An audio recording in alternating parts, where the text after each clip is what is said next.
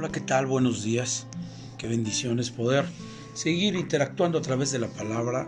Hoy es una oportunidad más de poder interactuar con nuestro Señor Jesucristo. A través de esta eh, de este episodio que tendremos en esta serie Conociendo a Jesús, vamos a seguir aprendiendo más de nuestro amoroso y poderoso Señor Jesús. Así que quiero que vayamos a San Juan capítulo 10 y en el verso 10. Mire por favor lo que dice esta porción de la escritura. La, la Biblia nos dice, el ladrón no viene sino para hurtar y matar y destruir. Y yo he venido para que tengan vida y para que la tengan en abundancia. Y hoy quiero que, que vayamos a ese pasaje y podamos analizar cada una de las cosas que el Señor Jesús nos muestra en este pasaje y nos revela. Salta una palabra de revelación en nuestro interior y en nuestro espíritu cuando podemos leer esa porción. Y lo primero que yo quiero que analicemos en este, en este episodio es precisamente que dice el ladrón. Y nos enseña que este personaje tiene la actividad tiene la dirección para hurtar y matar y destruir. Y esto es algo que debemos de entender en nuestra vida como creyentes. Tenemos un enemigo y ese enemigo es un ladrón que empieza a tratar de robarte cada una de las cosas que Dios ha proveído para ti. Cada una de aquellas cosas que han sido eh, proporcionadas a través de la salvación. En, el episodio anterior, precisamente hablamos sobre que Jesús es la puerta y el que por él entrar será salvo. Y a través de la salvación, nosotros hemos obtenido muchas bendiciones a través de creer en el Señor Jesús. Y esto nos lleva entonces a pensar que después de que nosotros somos salvos y que hemos visto la provisión de Dios llevándonos a pastos, entonces hay, una, hay, hay unos grandes beneficios, unas grandes bendiciones que tenemos en nuestra vida, pero es ahí donde aparece el ladrón. Y claramente el Señor Jesús nos enseña que tenemos esa habilidad de poder entender que tenemos un enemigo que está constantemente alrededor de nosotros mirando a ver a quién devora. Y cuando nos hablamos, cuando hablamos del ladrón, nos estamos refiriendo a alguien que nos quiere robar. Por eso dice la escritura que el ladrón no viene sino para hurtar y matar y destruir. Y mire, a veces nosotros debemos de comprender que nuestro enemigo no es el hermano que tenemos a un lado, que no es aquella persona que a veces no hemos tenido una buena interacción con ellos. No es así sino nosotros tenemos un enemigo espiritual que nunca jamás se va a tentar el corazón para poder tratar de hurtar, matar y destruir tu vida espiritual. Por eso es muy importante que en esta serie Conociendo a Jesús podamos absorber todas aquellas cosas que están escritas en la palabra y que puedan tener un efecto de enseñanza y no tan solo un efecto de enseñanza, sino un efecto en el cual pueda tener la habilidad en nosotros de entendimiento. Y eso es muy importante. A veces la iglesia ah, pierde eh, muchas cosas. Eh, son son eh, hurtadas las iglesias por causa del ladrón. Y el ladrón no es precisamente cualquier parte eh, eh, de la congregación. El ladrón es precisamente el que está en contra de todas aquellas cosas, porque es, es, esa es la temática o ese es el contexto. Precisamente todas aquellas cosas que nos da la salvación. Y aquí dice claramente, el ladrón no viene sino para hurtar, matar y destruir. Y ahí es donde nosotros deberíamos de tener un poco de cuidado, sabiendo en que el enemigo viene a robarnos lo que Dios ya ha proveído a través de su salvación. ¿Y qué nos ha proveído? Paz. Nos ha, nos ha, proveído perdón, nos ha proveído muchas de las cosas que hoy pudiéramos enumerar, pero nos cansaríamos porque es una gran lista. Sin embargo, debemos de cuidar cada una de las cosas tan hermosas que el Señor ha proveído a través de que nos salvó. Y entonces tenemos un enemigo que nos está robando, que nos roba el tiempo, que nos roba nuestra esperanza, que nos roba nuestra paz, que nos está robando cada una de las cosas que a veces hemos, hemos eh, obtenido a través del Señor Jesús. El amor que Dios ha depositado en nosotros, el enemigo lo quiere robar, lo quiere hurtar, quiere matar, asesinar esa vida. Por tanto, es muy importante que cada uno de nosotros podamos contar cada una de las cosas que hemos, hemos recibido. Muchos de nosotros a veces perdemos cosas por mirar algo más adelante y no tenemos cuidado que el ladrón viene para hurtar, matar y destruir. Y dentro de esta, de, esta, eh, eh, de este episodio, en esta serie Conociendo a Jesús, debemos de tener cuidado. Porque a veces el enemigo llegará, te robará y no te darás cuenta de que hay cosas que puede robar incluso tu relación con Dios. Y Él te la puede canjear por otra situación. Quizás puede ser tu trabajo. Quizás llegas ya demasiado cansado cansada y ya no tienes esa comunión con Dios. Hay cosas en la vida que siempre debemos de tener en cuenta y debemos valorar. Hay cosas en la vida, en nuestra vida espiritual, que son una prioridad y que no debemos dejar que el enemigo toque o que robe, que hurte o que destruya. Debemos de permitir en nuestro entendimiento que ese enemigo está constantemente queriendo robar. Yo recuerdo hace muchos años, quizás a lo mejor 20, 20 años atrás, eh, a mí me estuve en una reunión de jóvenes y yo vi a un muchacho que empezó a cantar, adorar a Dios de una manera tan intensa hace 20 años.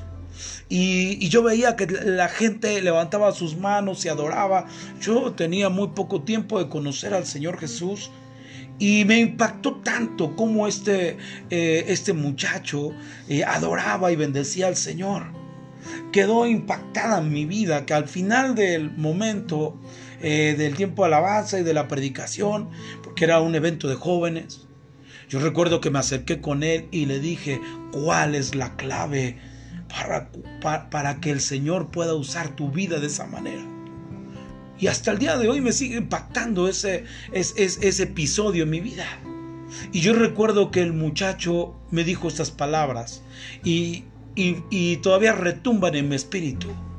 Este muchacho dijo estas palabras, me dijo, para que, para que este efecto que tú aquí y, que la gente pueda levantar sus manos y sentir esa presencia tan fuerte es simplemente porque tengo una comunión con Dios. Porque cuando llego aquí eh, es solamente eh, eh, mostrar lo que en lo íntimo pasa conmigo. Y él me contó y, me decía, terminando esta reunión, yo voy a casa y mientras estoy en casa, entro a mi habitación y entonces hay una relación de intimidad con Jesús que puedan pasar una, dos, tres, cuatro, cinco horas y estar en su presencia. Y no se me puede olvidar. Mira, a veces vemos hombres y mujeres que Dios usa increíblemente pero es por el impacto de la intimidad y de la relación que tienen precisamente con el Señor Jesús. Y así como este muchacho, he visto gente que tiene una habilidad increíble, que tan solo hablar, la gente puede percibir la presencia de Dios de una manera tan poderosa. Pues se pueden mirar cosas en la expresión precisamente de la intervención que ellos hacen. Pero es la intimidad. No se puede apantallar a la gente con algo que no hay en ellos. Porque sería solamente una pantalla. Valga la redundancia. Y eso es precisamente lo que el ladrón quiere robar y hurtar de ti. Y quiere destruir esa parte que tú y yo debemos de, cuidar tremendamente. Por eso es muy importante que pongamos atención en que el ladrón no nos hurte no nos mate esa vida espiritual que tenemos, esa habilidad de hambre y de sed por su presencia. Y eso es lo que el Señor nos ha proveído a través de la salvación, como dice la palabra, se nos abrió un velo desde arriba hasta abajo para tener acceso al Padre, acceso al Hijo y podamos nosotros tener una comunicación, una identificación con, con el Padre. Eso se llama intimidad. Y el ladrón precisamente quiere robar esa intimidad que nosotros tenemos, esa habilidad y acercamiento que el Señor nos ha dado cuando nos abrió el velo para entrar a su presencia. Por eso es que el enemigo lo primero que quiere, quiere neutralizar es tu vida en comunión con el Señor Jesús. Quiere romper esos lazos de intimidad, que ya no tengas esa habilidad de acercarte con el Señor Jesús y entonces se pierda toda comunicación. Pero eso es muy importante, que pongamos atención, que no es el hermano el que te está robando, que no es cualquier persona que pueda venir a tu mente, que te ha hecho ah, la situación más adversa, eh, como cuando cuando David dice que sus hijos se convirtieron en adversarios y adversario significa algo que te hace más pequeño el camino o más incómodo. Pero ellos no son ladrones, son solamente adversarios que te hacen más chico el camino. Pero lo que yo quiero que ustedes entiendan en esta serie Conociendo a Jesús y en este episodio es que el ladrón está vigente y que te quiere robar. Te quieren matar eso que, ha traído la salvación, que es precisamente esa comunión que nosotros tenemos con el Padre, que a través de la oración nosotros podamos entrar, que la oración no sea un punto religioso, sino que sea una intimidad, un deseo, una pasión, el querer estar con Él. Que no solamente sean palabras repetidas como los fariseos hacían, sino sea un encuentro, un impacto en el que nosotros podamos mantenernos vigentes y podamos tener la habilidad de conocer el corazón de Dios, su voz, a través de eso, porque habla de las ovejas, es el contexto de San Juan capítulo 10, hablando que Él es el pastor. Y entonces el, el enemigo, el ladrón, viene para robarnos, para hurtar para matar esa vida, para destruirnos completamente. Pero aquí me lleva y me llama mucho la atención que lo siguiente que dice San Juan capítulo 10, verso 10, y dice claramente, y yo he venido para que tengan vida y para que la tengan en abundancia. ¡Wow!